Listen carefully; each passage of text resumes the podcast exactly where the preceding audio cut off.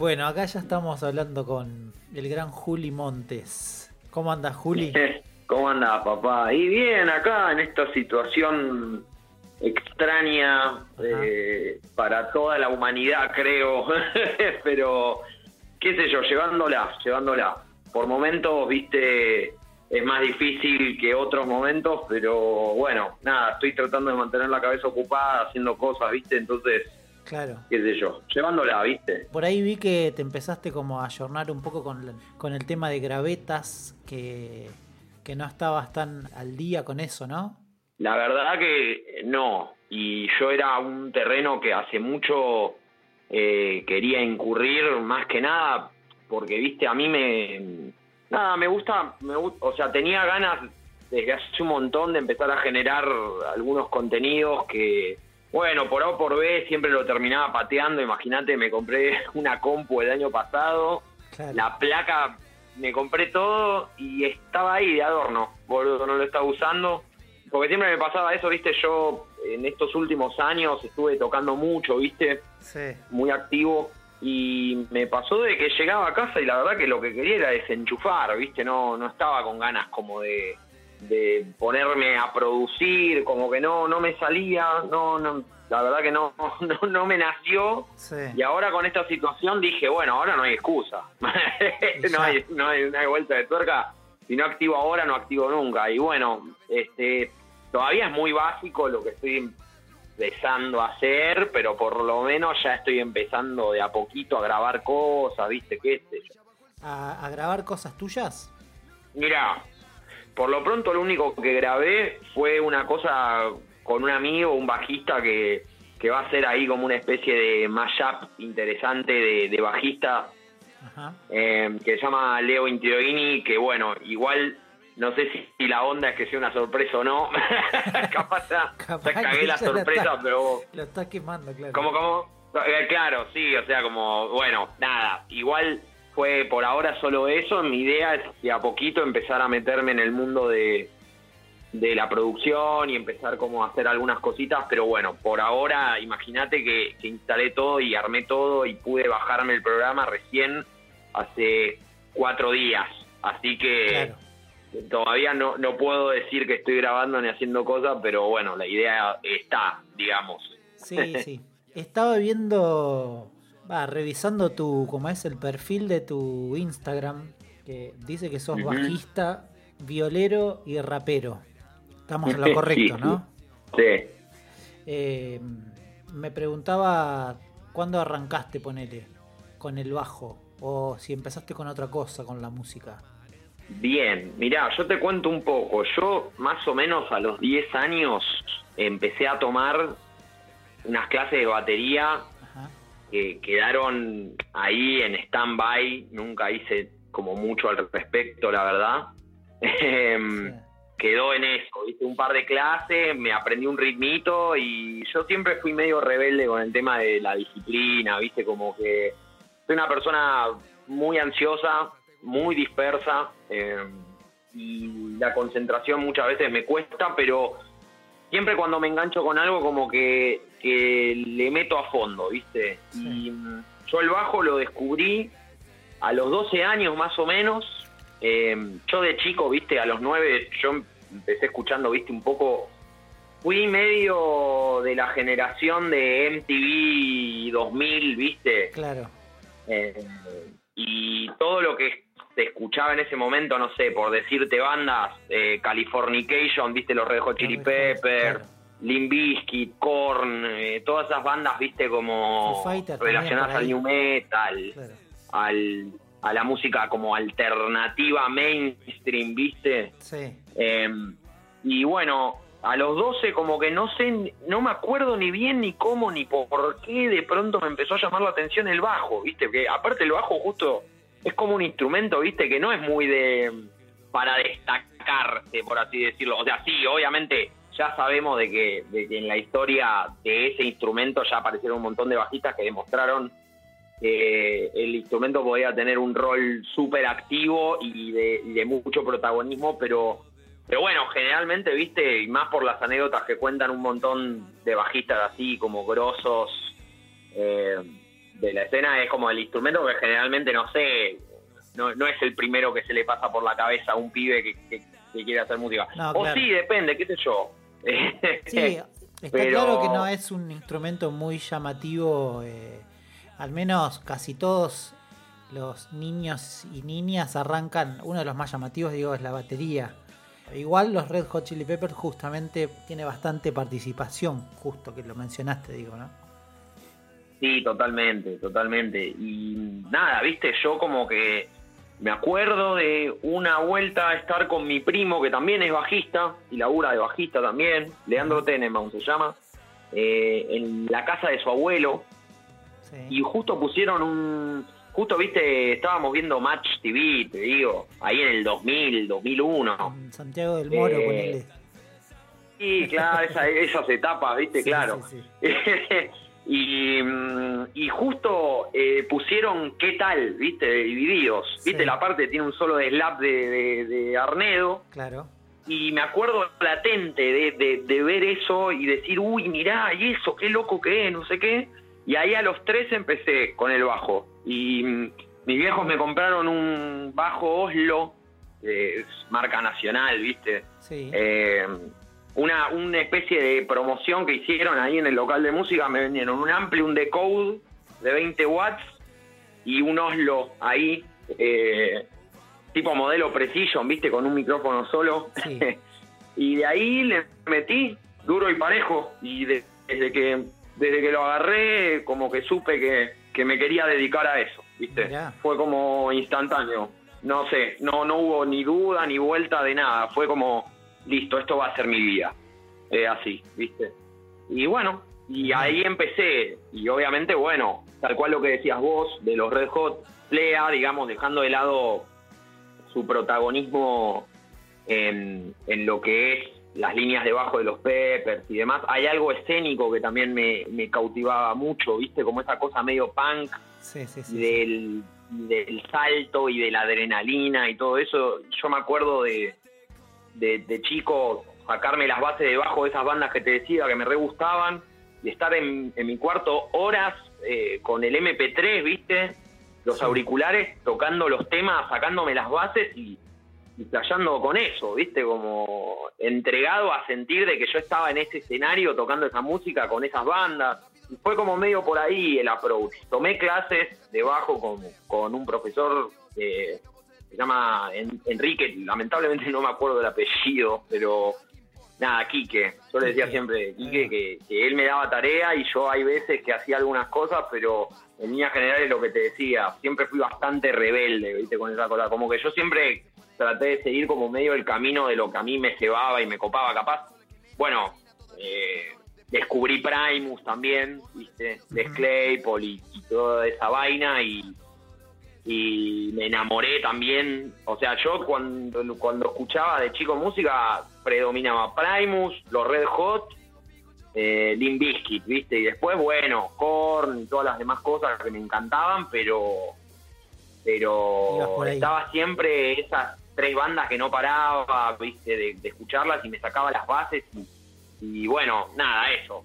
Me, me- me gustaba sentir esa sensación como si yo estuviera en esos escenarios to- tocando con esos grupos. Esto fue en tu plena adolescencia, Juli, más o menos, entonces, lo que me estás diciendo. Sí, sí, de- desde los 13 hasta los 16, 17 más o menos, que fue como ese proceso. Claro. Hasta ahí eras, bueno, tomabas clases y, y supongo que después cuando empezó a meterse más internet o tener como más información, empezaste toda una etapa más autodidacta o siempre estuviste ahí con algún eh, con algún profesor al lado. Claro, o sea, sí, sí, yo, digamos, mi profesor fue Quique, que bueno, qué, qué cagada, no me acuerdo, pero yo no lo puedo creer, bueno. es que como estaba acostumbrado a decirle Quique, para mí era Quique, ¿viste? Claro, claro. Eh, él, él me acompañó mucho en todo ese proceso como de, nada, de, de- de entenderme y encontrarme como con el instrumento, o sea, pero es lo que te digo, era más un compañero, era como un guía el chabón, más que él como que orientaba las clases a lo que a lo que yo medio tenía como ambición de aprender y demás, porque sabía de que capaz si él me pasaba algo como para tratar de enseñarme, yo era muy resistente, ¿viste? o sea, no, no, qué sé yo, se dio de esa manera. O sea, fue mitad autodidacta, mitad con, con, con profesores. Creo que definitivamente hubo mucha cuota de curiosidad personal, ¿viste? Y definitivamente cuando empezaron las redes y todo, pasa que bueno, en ese momento, ¿viste? Me acuerdo que en YouTube, ponele, primero yo veía los videos de Google, eh, Google Tube, no me acuerdo cómo era el nombre, pero se subían los videos por Google, ¿viste? Era como un reproductor de Google, o sea, lo veías por, por Google y después apareció YouTube que los videos eran de tres minutos, porque no se podía subir de más duración, ¿viste? Claro, eran cortos. Entonces yo me acuerdo que eran cortos, tal cual. Nada, era, eran cortos y yo me acuerdo que iba viendo los temas que se subían, ponele, no sé, de System of a Down, ponele, eh, eh, hay un amigo mío, que es como un hermano para mí, que se llama Dalmiro Aguirre, que su nombre artístico es Delfín, eh, está haciendo una música increíble, claro. Nosotros con él armamos nuestra primer banda, No más picado grosso, y nada, eh, juntos, viste, como que y con mi, y con Miguel Prus, que, es, el, es el batero de Picado, curioseábamos juntos los tres todas las cosas que íbamos escuchando. En un momento éramos fanáticos de carajo, viste, de la primera etapa. Y, eso, y buscábamos los videos en YouTube de esas cosas y tratábamos de tocar a veces los covers o... Igual también, el proceso creativo de ese grupo siempre fue muy de componer y juntos y en la sala del viejo de Dalcho tocando, viste ahí. Definitivamente la, la internet eh, ayudó mucho en el proceso de aprendizaje y de crecimiento musical. Pero bueno, tampoco era lo que es ahora que vos tenés acceso, digamos, a poder ver cualquier recital que quieras, todo. En ese momento todavía era muy nueva la plataforma, ¿viste? Sí, sí, no había tanta info como hoy, obviamente, claro. Claro, tal cual. Pero bueno, el proceso de, de, poder acceder a información de una manera sencilla claramente ya era mucho mayor que, que antes, ¿viste? Claro. Estos que hacías mención a, a Picado, que tocaron cuánto tiempo juntos? Mira, nosotros la banda la armamos cuando teníamos 14 años. ¿Eran compañeros de colegio o cómo se conocieron? Claro, de la secundaria, compañeros de la secundaria. Eh, los tres cursábamos en el mismo curso y a los 14 armamos, bueno, en realidad Picado Grosso ya existía de antes, porque Miki y Dalcho ya se conocían de antes, se conocían de antes de la secundaria. Ah, mira. Y ya el nombre había surgido como por ahí no me acuerdo muy bien la anécdota, pero bueno, yo los conozco a ellos y bueno, Dalcho venía tocando la viola desde, desde, los 11 años, creo que había agarrado la guitarra. Eh, y bueno, y yo caí con el bajo y empezamos a, a, hinchar las pelotas ahí. Y ahí armamos, a los 14 años, armamos la, la banda. Y estuvimos toda la secundaria ensayando y grabando cosas, tocando y probando y a lo más o menos 18 años hicimos como un parate, ¿viste? Eh, que nada, que fue más o menos de tres años y en 2012 la volvimos a retomar. Y le metimos bastante eh, guaracha, digamos. Pero hubo un proceso de tres años en el medio. Pero la banda se gestó a los 14 años, los tres siendo compañeros de secundario. Bueno, y ahí, digamos, esta es tu primer banda propia, por así llamarlo y ahí por 2002 entonces ya no me acuerdo la fecha exacta, pero ya entran con a grabar el primer disco. En 2012, claro, lo que pasó fue esto. Nosotros en 2009, finales de 2009, nos tomamos el impas. Eh, en un momento como que tomamos caminos separados, bueno, Dalcho y yo, viste, estábamos muy metidos estudiando jazz, eh, eh, improvisación, viste, toda, toda esa, esa cuestión. Y nada, y en un momento con Dal hicimos un viaje a Punta del Diablo, ahí con un grupo de amigos músicos. Fue un viaje muy divertido donde Dalcho, viste, siempre fue compositor de canciones de, increíbles, viste. Para mí, o sea, posta él fue como un gran mentor en un montón de cosas, viste, posta, una, una gran influencia. Y él, viste, tocaba sus canciones y yo de pronto las escuchaba y le dije, che, boludo, tenemos que volver a armar una banda. Y, ahí lo, lo volvimos, lo, lo, llamamos al Michael, nos pusimos en contacto de nuevo y nos juntamos a ensayar, viste, en 2012 te digo, y nos recebamos, boludo, y estaba buenísimo. Y ahí en un momento empezamos a grabar como unos EPs medio caseros, teníamos algunas fechitas, y creo que por 2013 es donde grabamos el primer disco. Eh, nosotros ya de chicos, que, que de hecho hay cosas girando por YouTube de esas épocas, te digo cuando teníamos 15, 16 años, grabábamos en la casa del viejo de Alcho y quedaron esas cosas ahí grabadas, pero era todo instrumental, no era la en 2012, digamos, cuando nos volvimos a juntar, nos volvimos a juntar en plan de hacer canciones eh, con letras cantadas. Y en 2013 es que nos juntamos a producir a fondo el primer disco que se llamó Nadar y Procrear. Y ese primer disco para nosotros fue como nada, muy grosso, ¿viste? Para, eh, la etapa en la que estábamos y todo, nos, nos significó un montón de cosas. Yo, yo gracias a, a, a este proyecto, digamos, es que, que aprendí a componer, básicamente.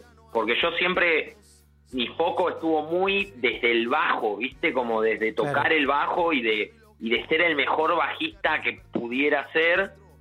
Y nunca me había picado el, el, bichito de, de, la, de la composición. Sí, ponele desde chico tiro freestyle y, y rapeo de una manera al principio de chico como muy infantil, ¿no? O sea, y en ese momento yo no sabía nada de, lo que estaba pasando en cuanto a la escena, lo hacíamos jodiendo con, mis amigos, pero bueno, de pronto con Picado fue que apareció la cuestión de componer una canción o de escribir letras de rap y rapear y todo eso y, fue un, un, antes y un después para mí. Claro, ¿Cómo, cómo era, por ejemplo, tu, tu participación o inclusive, no sé si cambió en vos a la hora de de ser parte de componer o de, componer, digo, en, banda o también como de, llevar vos algo a la sala?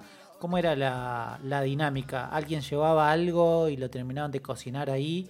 ¿Vos eh, ¿cómo, cómo aportabas desde tu lugar? Bueno, eh, digamos, en Nadar y Procrear lo que se dio es que la composición, eh, digamos, obviamente los temas se, se armaban el arreglo, digamos, de las canciones se armaban en la sala entre todos, pero bueno, Dalcho llevó varios temas de él, yo llevé varios temas míos, y ese primer disco se dio desde ese lugar. Em, a ver, digamos, yo, o sea, yo llevaba como básicamente tenía la, armonía y después la, letra la rapeada y tenía en mi cabeza eh, algunas cosas, pero después muchas de las cosas se terminaban de, de gestar entre todos, ¿viste? Yo particularmente creo, desde, desde mi opinión personal, cómo funciona una canción cuando tenés una banda y la llevas, que por más de que la armonía y la letra sea de alguien, después cómo es el acuerdo en ahí, que eso ya corre por cuenta de cada grupo. yo particularmente siento de que cuando yo llevo una canción en un proyecto, esa canción eh, deja de ser como mía, ¿viste? O sea, es como que pasa a ser de todo, porque esa canción al menos en mi caso, ¿no? Yo hablo por mí. Yo la llevo orientada a, que se toque con ese grupo, ¿viste? Para mí es como siempre compuse y cómo funcionó. Y en Picado siempre fue como un poco así, pero es lo que te digo, cada dinámica es diferente y cada grupo es diferente. Y, pero bueno, el primer disco se gestó de esa manera. Igual es lo que te digo, todos intervenimos eh, en todo y, los temas eran, para mí, siempre fueron como de todos y, nada, y lo recontra mega súper disfrutamos. Fue, un muy lindo disco que, nos hizo aprender un montón de cosas. Eh, recién hacías mención a que de chico ya estabas en el freestyle, tipo jodiendo o como sin saber capaz. Ya digo, cuando vos estabas con el bajo a esa edad que me decías tipo 14, ya más o menos estabas ahí asomando en el, género, digo? Sí, lo que pasa es que es lo que te decía, yo, digamos, bueno, una banda que yo siento que en mi vida fue eh, muy importante y que me marcó definitivamente muchísimo es Limbisky. Sí. Eh, es un grupo que parte justamente de la fusión de géneros, que es lo que tiene que ver un poco con el new metal, que es el rap, pero con el rock, el metal, con cosas hasta medio progresivas y de groove, viste, mucha influencia de Pantera, de ese tipo de grupos, viste. Sí. Y, y bueno, por lo tanto, de una manera, a ver, yo no entré al rap por los grupos de, de rap, digamos, de, históricos o los artistas del género. Entré por el new metal, que es como una fusión de eso, e incluso yo siento que en la música que, estoy produciendo ahora, o que produje incluso complicado todo, eso siempre fue una influencia marcadísima, ¿viste? Em, entonces yo creo que mi entrada al género fue por ahí porque me encantaba el rap, pero no desde la escuela, digamos, clásica o, de los artistas eh, emblemáticos del género, sino por esta rama que me hizo después descubrir y conocer el, lo otro. Con un peso más rockero, digo, de repente hoy justo hablabas de MTV y en esa época también Eminem estaba como en un pico de, popularidad y... Eh, sí sin embargo, vos estabas más del, lado del new metal y no tanto de, ese tipo de rap. Mira, algunos temas de Eminem me gustaban, pero en ese momento me acuerdo de que había muchas cosas que él capaz sacaba que no, no me enganchaban, porque es lo que te digo, yo siempre tuve, me gustaban mucho las violas distorsionadas, las batas con los platos al palo, me gustaba, me gustaba que tuviera esa cuota, ¿viste? Y en ese momento mi apertura musical era bastante más limitada a lo que por suerte es ahora, creo yo. Eh, y, nada, y era muy, eh, eh, muy prejuicioso yo en esa época, ¿viste? Si no tenía esas condiciones, entonces era una mierda, ¿entendés? muy autoexigente, decís. No sé si autoexigente, sino como más cerrado como, como digamos, me, si no tenía esa, esa cuota de, es lo que te digo, no sé, Linkin Park, Slipknot incluso, tenía que ser como oscuro, pesado, tenía que tener como agresividad la música, ¿viste? A mí me motivaba mucho eso y entonces capaz el hip hop más old school y todos los grupos históricos de los 90, de los 80, incluso el 2000 y, y Eminem eso no me, no me llegaba del todo porque capaz era música producida de otra manera, ¿viste? No, no era capaz con una banda, sino con pistas y y no me pasaba con, un montón de cosas, digo, o sea, yo poner el rock nacional lo descubrí súper tarde, o sea, el rock nacional, Spinetta, Cerati, Fito, Charlie, todas las bandas históricas acá, bueno, no, mentira, eh, de chico me gustaba mucho Catupecu Machu, La Versuit, eh, Los Redondos, eh, Árbol, me encantaban esas bandas, nada, eh, capaz sí conectaba con eso, pero no con los próceres, digamos, del rock nacional y demás. Porque no me gustaba, no lo entendía, ¿viste? Y bueno, en relación, volviendo a lo que, lo que te decía capaz de Eminem o eso, capaz en ese momento no lo entendía. Después me re se ve y me encantó y me encanta y me parece un artista de, la hostia, ¿viste? Pero bueno, en ese momento capaz no, ¿viste? Sabés que cuando ahí estábamos este, charlando antes, me puse a pensar dónde te dónde te había cruzado por primera vez. Yo la verdad que no, me acuerdo bien, pero creo que una de las primeras veces que, nos empezamos a cruzar bastante fue en unas jams que se armaban en Club B. Creo que eran los miércoles. En principio el plan era más yacero, pero me acuerdo que después fue tornando a, a, armarse como al final.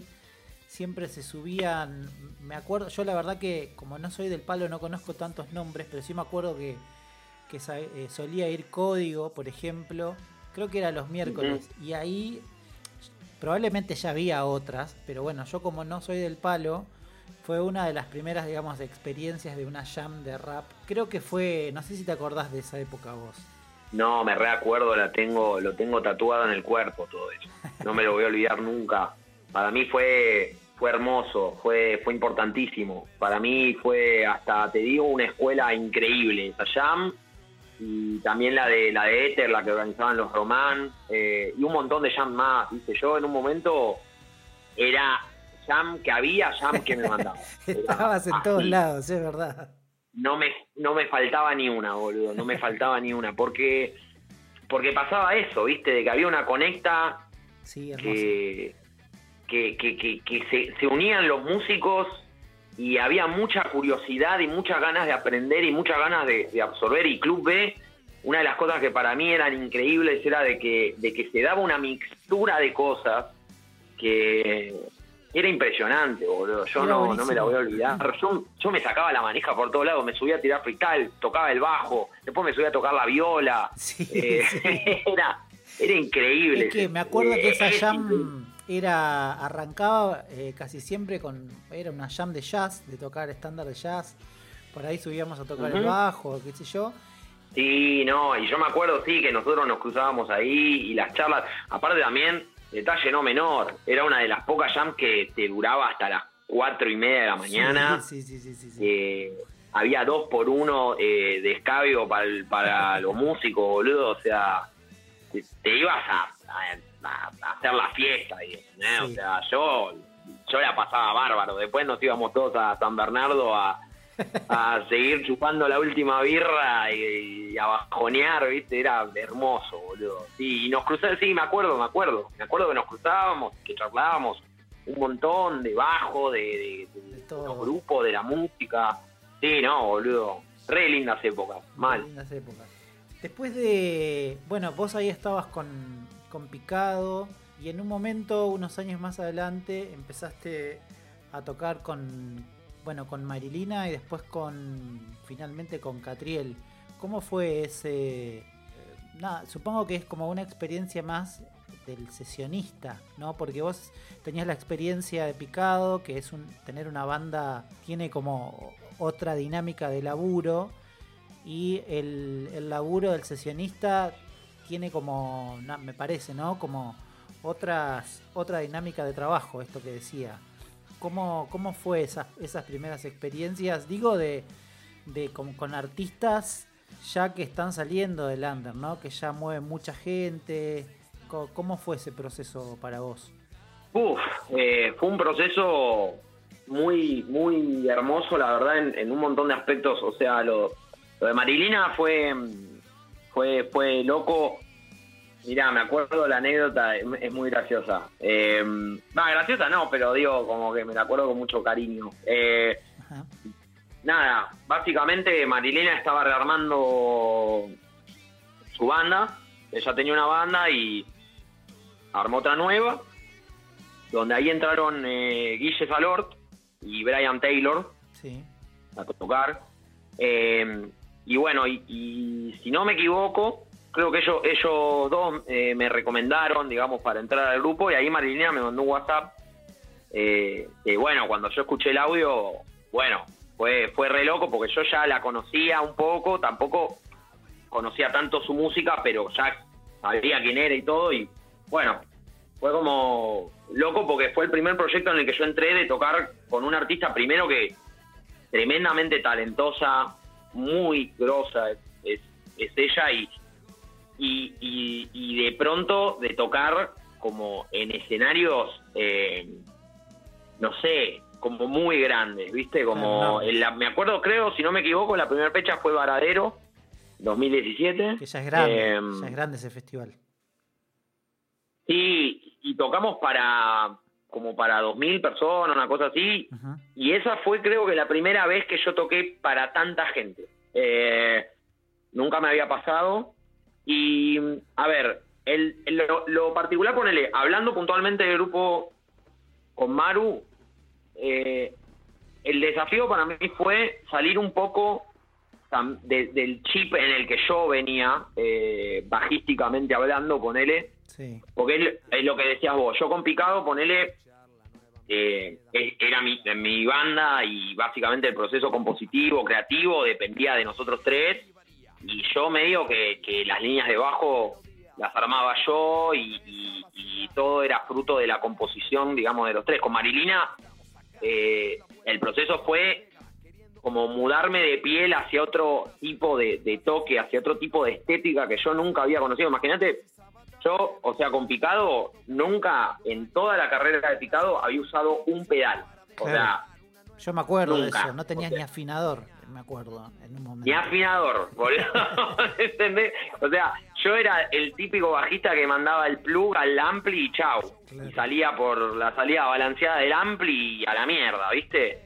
Y lo de Marilina fue un re lindo desafío porque empecé a aprender lo que era eh, el audio, ¿viste? O sea, que de pronto por más que tengas un... Yo justo tuve la suerte de poder conseguir un instrumento que lo sigo teniendo hasta el día de hoy, que para mí se va a ir conmigo a la tumba, que es mi Fender Jazz Bass del 72. Sí, sí, una nada, yo ese bajo lo usé absolutamente para todo, apenas lo tuve, fue como mi bajo, el, primer instrumento que yo tuve un apego real, pero de pronto cuando salimos a tocar con Marilina, esa fecha en Varadero, yo salí con el bajo pelado, solo tenía el afinador, nada más, me había comprado el pedal de afinador, nada más.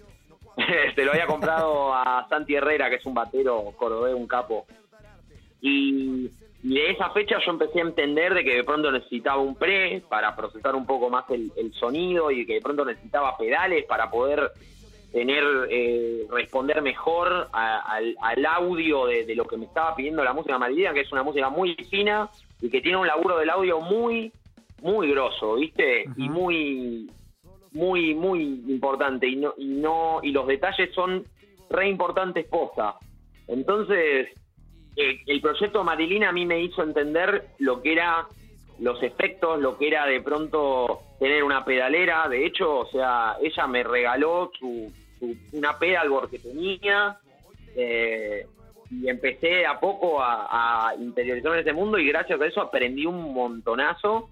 Pero bueno, volviendo al tema, yo metiendo ir por las ramas, perdón. ¿eh? dale. La verdad que el proceso con Marilina fue muy lindo porque era tocar una música a la cual yo no estaba acostumbrado a tocar y con un rol en el instrumento que capaz no estaba tan acostumbrado a cumplir. Claro.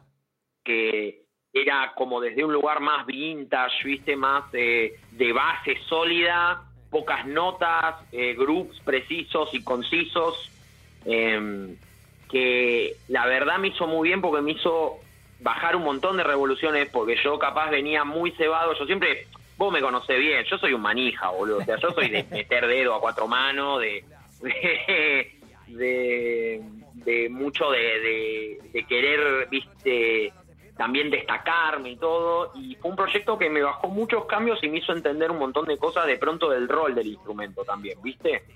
Eh, no es que no lo, no lo hubiera aprendido también con picado de por sí, porque ya grabando también te das cuenta cuando hay un montón de cosas de notas al pedo y demás, pero pero lo, lo de Marilina Posta fue como, bueno, pará, acá hay todo un marco, hay pistas, hay que lograr de que esto funcione bien, entonces a mí eh, me posicionó mucho eh, en ese chip. Y bueno, respecto a lo de Cato, o sea, nosotros con Cato venimos tocando en realidad desde 2015. Eh, la primer formación de, banda que él armó, él había sacado su primer disco, que se llama Cuete, sí. Eh, eh, en 2015, y él había armado una banda que se llamaba, o sea, el proyecto se llamaba Catrera y la Skill Orquestra. Y en ese momento tocábamos en lugares tipo Maquena, en la previa de la Fromama, eh, y, tocábamos los temas de ese disco. Y, nada, la realidad es que veníamos tocándose bastante y la música de Cato siempre, al menos en ese primer disco, era todo muy relacionado al palo de música que yo había crecido escuchando cuando tenía 14 años, ¿entendés? tenía que ver con el metal, tenía que ver con el rap, tenía que ver con eso yo desde que lo conocí a Cato y escuché sus temas y su música, yo la flipé. Yo siempre supe de que él estaba destinado a, cosas muy grandes, ¿viste? Porque él de por sí es un artista increíble, pero bueno, en ese momento todavía no había, ni siquiera sé si estaba la proyección de, de, no sé, de, tener ese nivel de, masividad o, que, o, cosas. Todos estábamos tocando por el amor al arte y chau. Sí, sí, hasta ahí nomás. Eh, y, nada, entonces después en el medio, o sea, con Cato nosotros empezamos a tocar en 2015. 2016 también hicimos un par de fechas, si no me equivoco. 2017 también yo, igual, bueno, nada. También tenía picado, entré al proyecto Marilina, entonces viste como que era como complicado estar funcionando para todo, ¿viste?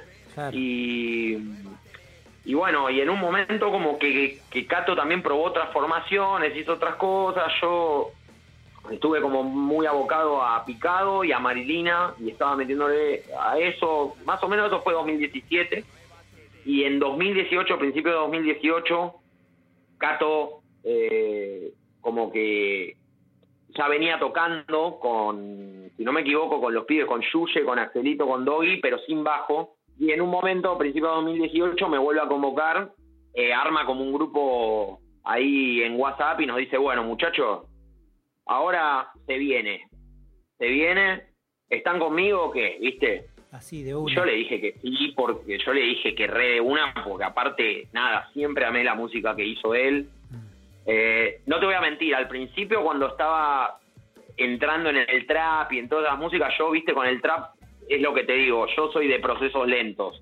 Mm. Eh, cuando descubrí el hip hop y el boom bap y todos esos géneros más noventosos y todo, como que era muy de, esto es el hip hop, rap real y toda esa vaina y, el trap me costó, pero cuando entró, entró y entró, pero fuerte y ahora me encanta el trap y me encantan un montón de los referentes del trap, me encanta su música y, y bueno, y Cato, la verdad, si tengo que ser sincero, a mí me también me enseñó muchísimas cosas y me hizo ver muchas cosas que capaz yo no me había dado cuenta, viste, solo y posta que, bueno, nada, en ese sentido estoy súper agradecido. Con Marilina eras eh, un sesionista y básicamente te limitabas a tocar ciertas cosas, este, por supuesto todo dentro de, un buen criterio. Con Picado estabas de lleno metido a la composición, que en, eh, no sé, con Marilina quizás no. ¿Cómo es la situación con, Marilina, Catriel, por ejemplo? Con Marilina en la composición definitivamente no, no. Pero igual, a ver, yo te digo algo que para mí tienen en común lo de Marilina y también con, con Cato y Paco, que desde la composición no, no, no, formé parte, digamos, pero sí desde el laburo de, banda y, y, como grupal siempre se dio mucho de que, a ver, efectivamente sesionista soy porque cobro por los shows y todo, pero siempre se dio una cosa muy de banda grupal y de mucho cariño y de mucho digamos, no es que no es que era desde un lugar de poco compromiso, ¿me explico? o sea, claro. era era siempre con mucho afecto y como sintiéndonos parte a full, ¿viste? Em, digamos, ponele, con Marilina, de lo compositivo ella siempre, al menos eh, no sé cómo estará laburando ahora porque no formo más parte de su grupo, pero, pero siempre fue, digamos, ella formando parte como, o sea, formando parte no, componiendo la, la música a fondo y nosotros interpretándola en la sala o reversionándola dependiendo cada show y demás. Y con Cato y Paco es, es similar, digamos, con la TR nosotros interpretamos los temas que los pibes producen, pero bueno, le damos nuestra cuota, digamos que es lo que creo que pasó un poco con los dos proyectos, como que a pesar de que había algo grabado y todo, se reversionaba o se reveía o se proponían diferentes cosas y eso siempre fue como la parte activa que, tuvimos los músicos dentro de, de, esos grupos, ¿no? No sé si te estoy respondiendo la pregunta, pero eh, desde ese lugar, o sea, digo, en ese sentido, no es que había un show armado que nosotros teníamos que tocar de pe a palo que nos dictaban los shows y, los temas y las versiones de los temas se armaban en la sala y bueno, después lo que se grababa, eso ya era vaina de, de, les artistas. Respecto a esto que, bueno, que haces mención que en, en, estos tres grupos que estuviste participando, tanto sea Picado, Marilina o Catriel, eh, que aprendiste mucho de, en sus diferentes facetas, ¿no? Como que hablas mucho de que incorporaste conocimiento. Y me llamó la atención, hablando del conocimiento, una, una nota por ahí que hacías mención a una frase de, Mal, de Miles Davis, que dice conocimiento y libertad, algo así. No sé si la, la habías parafraseado. Quería que me cuentes un poco de eso, de, de esa frase de, de Miles. Claro, mira, yo eh, no me acuerdo hace cuánto, pero hace, hace bastante leí la autobiografía de Miles, es una, eh, una biografía muy interesante y, y, bueno, también te muestran el personaje que era él, que es un personaje muy particular. Hace poco salió un documental que se explaya un poco más, ¿viste? Un tipo que siempre estaba a la vanguardia y al mismo tiempo a la moda. Eh, pero en un momento del libro, no me acuerdo bien de dónde, cómo, en realidad la frase es el conocimiento da libertad. Entonces, a lo que voy, a lo que, digamos, a mí me marcó esa frase, o me parece a mí, es de que hay una situación con la música que es que no necesariamente para ser un buen músico o un buen artista hay que eh, ser un gran conocedor de la teoría de la armonía, porque hay un montón de artistas súper intuitivos eh, que, que básicamente, o sea, componen desde un sentimiento, desde algo corporal que les transmite la oreja y, y, es súper válido y es increíble. Digo, yo soy fanático de Nirvana y Kurt Cobain, yo no sé si sabía lo modo griego o, armonización, ¿entendés? Era un tipo que componía desde la visceralidad y desde, desde un mensaje, viste, que, que me parece me parece increíble. Pero para mí, esa frase de Miles, capaz, en lo que quiere decir es en el hecho de que si vos tenés los conocimientos sobre lo que estás haciendo, mm. tenés la libertad para, para poder después buscar en, tu camino cómo seguir como reinventándote, que es lo que hizo, digamos, que Miles pudiera que pasaran las décadas y el tipo no paraba todo el tiempo de curiosear y de reinventarse constantemente. Entonces me parece que va por ahí, o sea, definitivamente ya sabemos que la música no, no, no consiste solamente en la lectura, en el solfeo, en la armonía, en, un montón de aspectos. Claro. Eh, eso está más que claro. Pero definitivamente si tenés conocimiento sobre eso vas a tener la libertad para poder jugar con las reglas de juego y al mismo tiempo romperlas, ¿viste? Me parece que la frase va por ahí. Justo hacías mención a, a formas de componer, lo mencionabas a Kurt Cobain, ¿Vos por dónde, por dónde encarás para, para componer? ¿Qué, ¿Hay algo que, no sé, algo que te da la pauta a, seguir? ¿Hay algo que te inspira particularmente? Eh, ¿Arrancás siempre de un modo o de otro? ¿Tenés alguna forma? Bien, bien. Em, mira, en el proceso de la, de la primera etapa de gestación de picado, con él, yo eh, descubrí la guitarra. Sí. Porque es lo que te decía, yo siempre fui bajista, bajista, bajista. La música pasaba por el bajo y me gustaban los discos que tenían buenos bajistas y ta.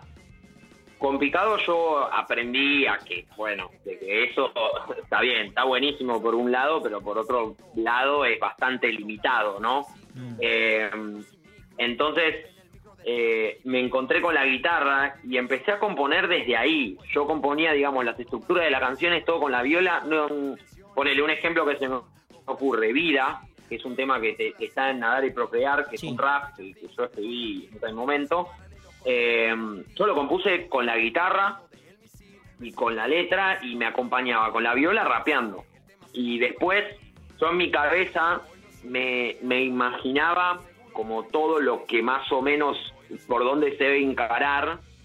El tema que igual después con los pibes proponiendo ahí, jugando, se terminaba como deformando en un buen sentido, o sea. Sí, sí, sí, claro. Pero bueno, la primera etapa fue mucho guitarra, guitarra y letras y blog de hojas y escribiendo y escribiendo sin parar, muy metido en eso. Bueno, hubo un momento que es cuando entré al proyecto de Marilina, y hubo una etapa de picado donde nosotros estuvimos como un poco más frenados en cuanto a la composición y además cosas.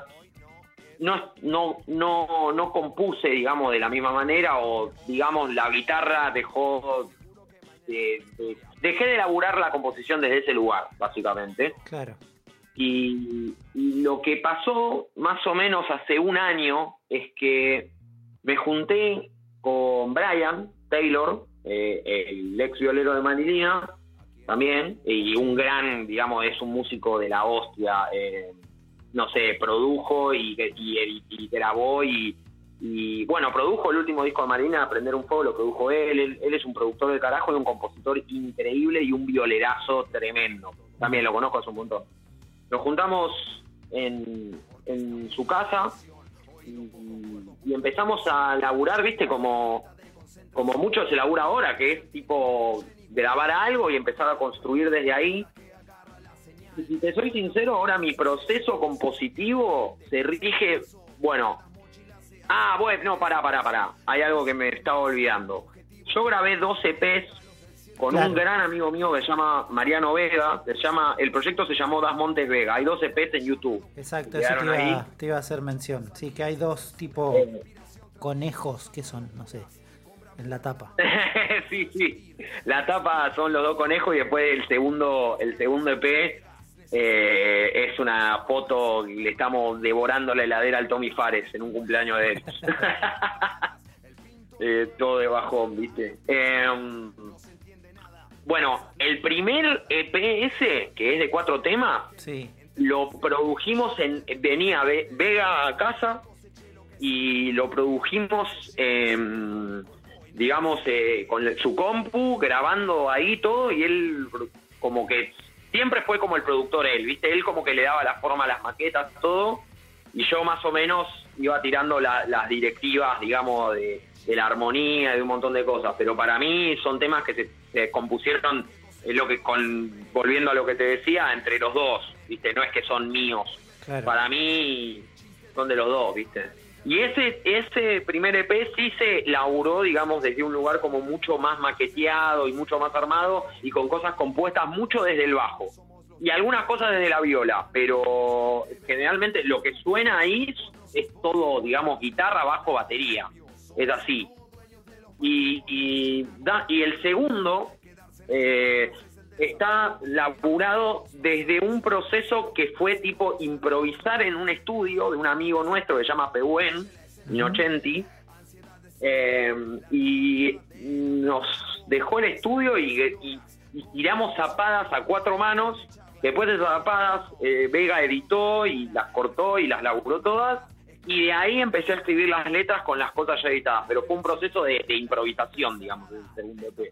Claro. Y desde ese momento y desde ese momento, a mí, yo te juro, me pasa esto que es, tengo una idea, una idea que, que plasmo, viste, no sé, grabando con Brian o con otros productores, el estilo, la directiva, y a partir de que más o menos está la base, ahí empiezo a escribir y generalmente el proceso de escritura es mitad freestyle, mitad escrito, viste, como que no, no tengo nada armado con mucha antelación, es todo medio proceso siempre desde la improvisación, como que dejé de, componer, digamos, desde un lugar muy planificado, por así decirlo. Claro. Ahí también llega, bueno, el, corte tuyo que salió, ¿qué salió en enero o en diciembre? Eh, no, en realidad eh, vos decís actitud de bochinchero. Sí.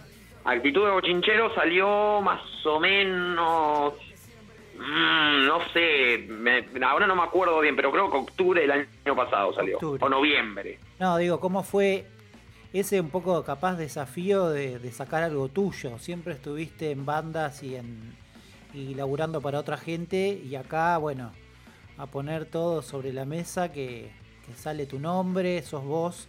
¿Cómo fue todo ese proceso? Bueno, o sea, efectivamente es algo que a mí me llevó mucho tiempo activar o reactivar porque tal cual, eh, yo siempre como que mm, armé como grupo, ¿viste? Como que nunca había desarrollado una beta solista, eh, así solista, digamos. E igual también vuelvo a lo mismo. Nunca termino, nunca, no es que es solo mío, porque Brian, básicamente, o sea, con lo que es el Montes es con el productor que más está laburando. De hecho, ya estamos terminando otro tema y estamos armando más. O sea, es como una mano derecha increíble que a mí me, ayuda un montón y para mí de nuevo lo mismo. Es parte de la composición, el tema no es enteramente mío. Está bien, la cara la pongo yo, pero, pero él forma parte, digamos, de, de, una manera que es parte de la composición, es así. O sea, un productor, cuando laburás en este terreno que es el hip hop o el trap o todas estas vainas, los productores son básicamente parte de la composición sí o sí, digo, no es que lo produje yo solo en mi casa, ¿entendés? Él me, me puso mucha predisposición, paciencia y amor. Sí. Em, y bueno, el proceso de ese tema, o sea, más que nada yo caí a la casa ya diciéndole, guacho, me, me vuelvo loco, necesito sacar música mía, necesito activar. Eh, y empezamos a flashear unos riffs, ¿viste? Él ti- tiene su home studio, él labura increíble, es muy pro, ¿viste? Sí. Em, y te- él tiene también un Kemper, que es un- una especie de super pre de guitarra o algo así, como emulador de, de amplis, tiene todo, efectos. Y empezamos a grabar un riff y lo fuimos armando, lo fuimos armando. Y cuando más o menos había una estructura de groove y todo, empecé a escribir la letra. Yo con él ahora las letras, yo antes, capaz en la etapa de picado, era muy de, de, de buscar la metáfora, como de, de cuidar cada palabra, todo. Yo ahora es como que escribo, escribo y es todo un vómito. Lo primero que sale, sale, ¿viste? Es medio así.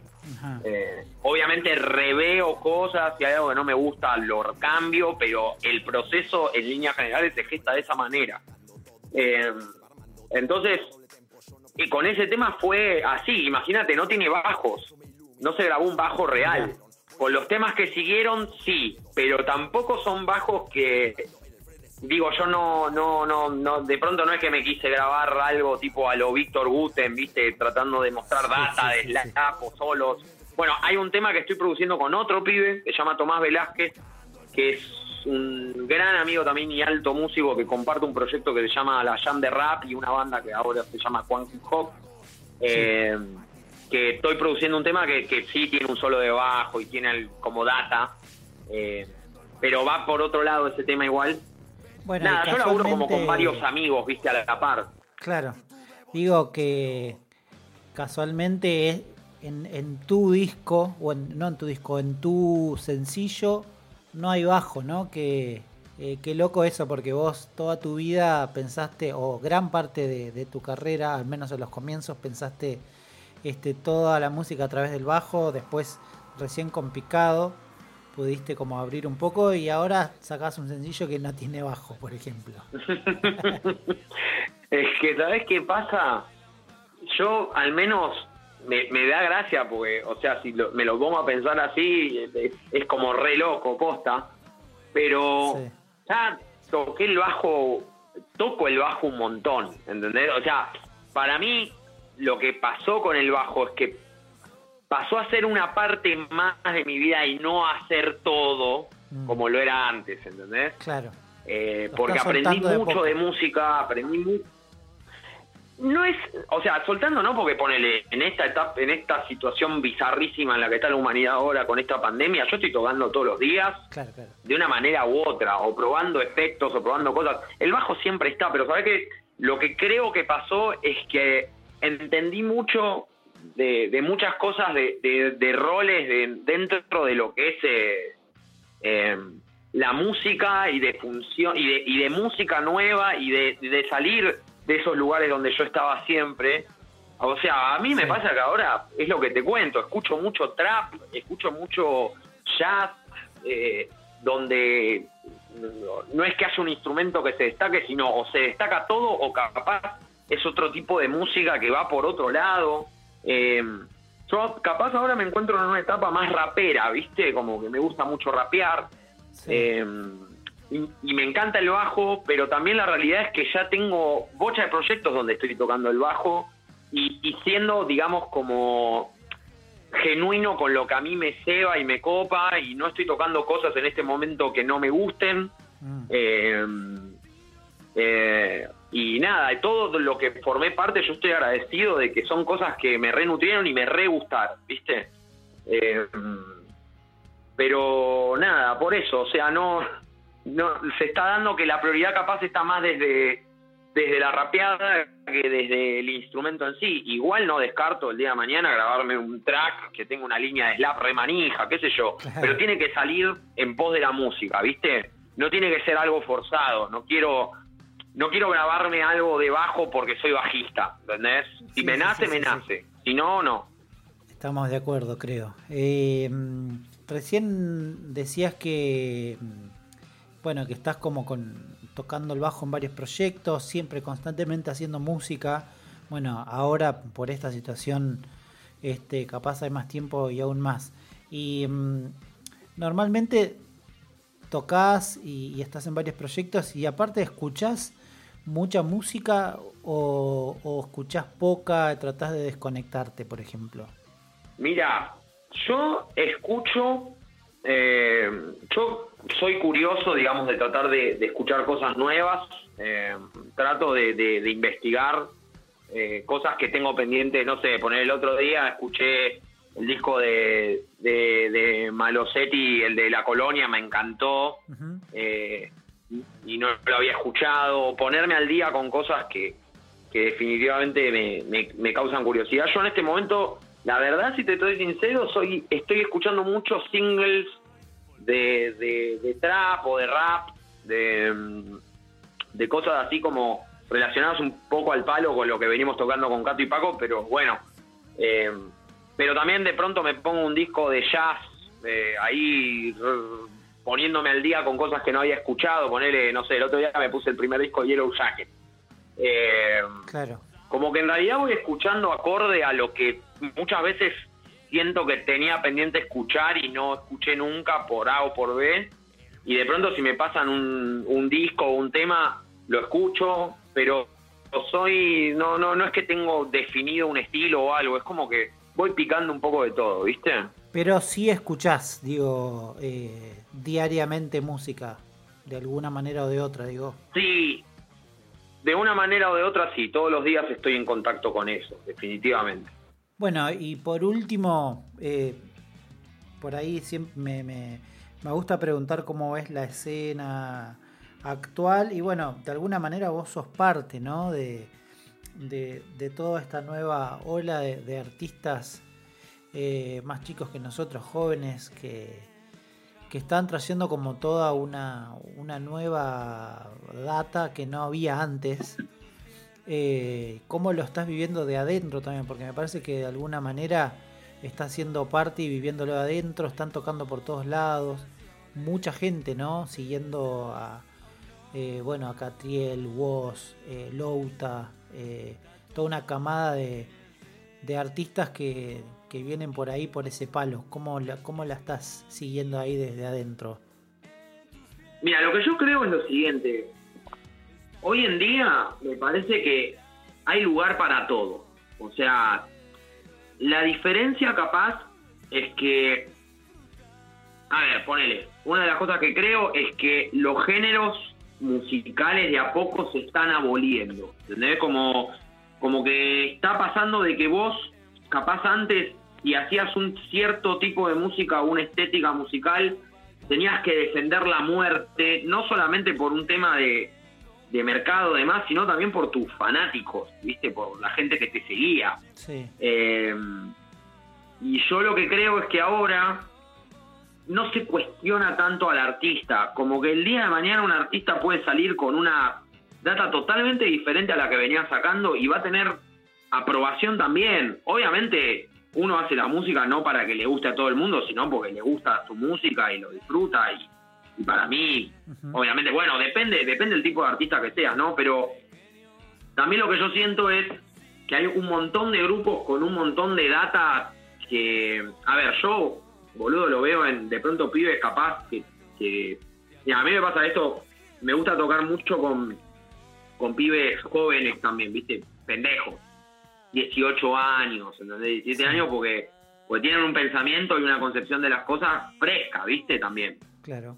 Y, esos pibes, todo lo que es la tradición de un montón de artistas y cosas y de cultura, lo retienen, boludo. O sea, reescucharon un montón de cosas que son re importantes en la cultura de la música popular y demás, pero al mismo tiempo tienen la escucha ayornada a los tiempos que corren. Entonces, como que lo que yo siento es que lo que está pasando en la escena actual local es de que los géneros se están aboliendo, es decir, que vos no sabés que puede sacar un artista un día y al otro día, y eso me parece algo súper copado e interesante. Eh, y que además si vos tenés ganas de seguir a artistas, digamos, que, que tocan eh, cierto estilo de música, además, podés seguirlos y podés escucharlos. Y sí, definitivamente creo que lo que es la fama o el alcance o, todo eso, es como que se, se, segmentó mucho más. El artista ya no es Dios, ¿entendés? Eh, el artista ya no, no es alguien que, que te está, o sea, bueno, depende obviamente qué, qué música escuche, obviamente poner, hay muchos artistas de trap que están sonando un montón en la radio y todo, pero si vos no querés escucharlo, podés no escucharlo antes. O sea, la única manera de escuchar a un artista era por radio o por tele. Eh, bueno, y por los shows en vivo y demás. De pronto, si vos la pegabas antes, ponele, estabas 24 barras 7 acompañando a todos los oyentes de tu música, ¿no? Y ahora vos podés elegir, podés elegir la historieta que vos querés, ¿entendés? Em, y definitivamente hay una generación nueva que yo la verdad, en líneas generales, me, me, me, receba. O sea, también me pasa eso. Yo ya entendí de que a la primera de cambio que te cerrás, perdés. Claro. Eh, al menos a mi manera de verlo. Porque yo las veces que me cerré a géneros musicales, eh, pasó el tiempo y ese género musical que al principio yo detractaba o no me gustaba, me terminó recopando, boludo. Entonces es como que digo, capaz hay cosas que no se entienden ahora y en un, en un par de meses se entienden, hay cosas que se entienden al toque. Eh, a mí me parece que, que, está buenísimo lo que está pasando musicalmente y que también el desafío de los artistas, no sé, ponele, una de las cosas de pensamiento de cuarentena que estuve teniendo. A ver. Ponele, los shows en vivo, yo voy a dar mi, mi opinión que puede ser un poco especulativa porque no sabemos qué va a pasar, pero es lo que yo siento por, por cómo veo que van las cosas. Sí. Los shows en vivo, así de espectáculos en vivo, probablemente lleve tiempo hasta que vuelvan a reestructurarse, Hasta que vuelva a haber fecha, básicamente. Sí. Porque no se puede conglomerar un montón de gente en un espacio cerrado con poca distancia entre sí, ¿entendés? Sí. Entonces, definitivamente es un momento donde todos vamos a tener que repensar mucho cómo veníamos, sea desde los artistas que generan contenidos musicales y todo, hasta hasta los músicos, no sé, yo te doy un ejemplo, yo ahora estoy viviendo eh, por las clases de, bajo. Claro, porque no hay más shows. Y claro, ¿entendés?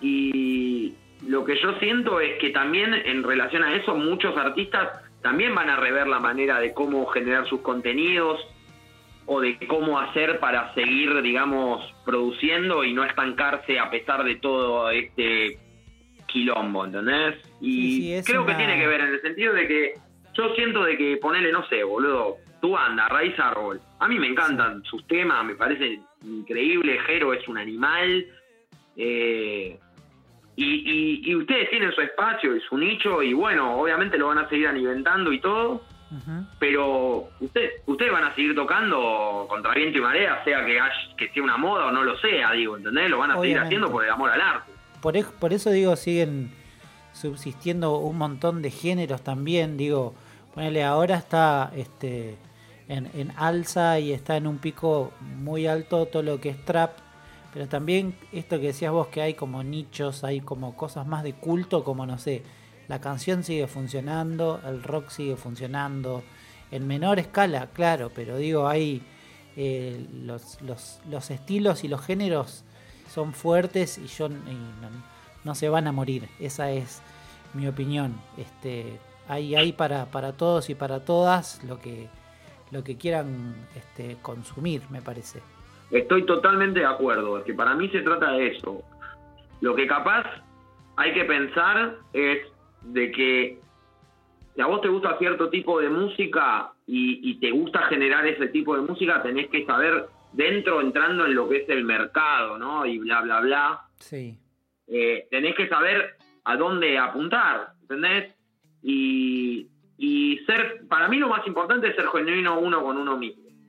También, ojo, existen los, los artistas que, que, componen en pos de, de, laburar y de generar guita y está bien también. Eh, Obvio, pero claro. digo, o sea, lo más importante yo creo que es definitivamente ser sincero con uno mismo Sí. y, y- y en base a eso todos pueden encontrar su espacio y, y su, su lugar. Que hay cosas que son más difíciles que otras, bueno, puede ser, obvio, pero pero poder se puede, digo, o sea, es solamente eh, tratar de, de ver las maneras de cómo, digo, yo lo que creo es eso, que el público no es ya que sigue todos como manada una sola cosa, siguen cuatro mil cosas y les gustan Sí, cuatro mil cosas. Yo con cualquier alumno que tengo una clase le pregunto qué escuchar, todos me dicen de todo. Y sí, yo también, ¿entendés? Sí. Eh, bueno, Juli, ha sido un placer hablar con vos un rato, de todo un poco, de tu vida, de, de- de en qué andás, de cómo pensás la música. Está buena, esa era la idea. Así que gracias. Gracias a vos, Gasti. El placer fue mío. La verdad que muy lindo. Es- creo que es la primera tipo como entrevista que me hacen. Así que nada, también estaba un poco nervioso. Eh, salió muy bien, ¿eh? Muy bien. Dale, papá. Gustazo, posta. Te mando un abrazo y hablamos, querido. Dale, papá. Te mando un abrazo muy grande, bro.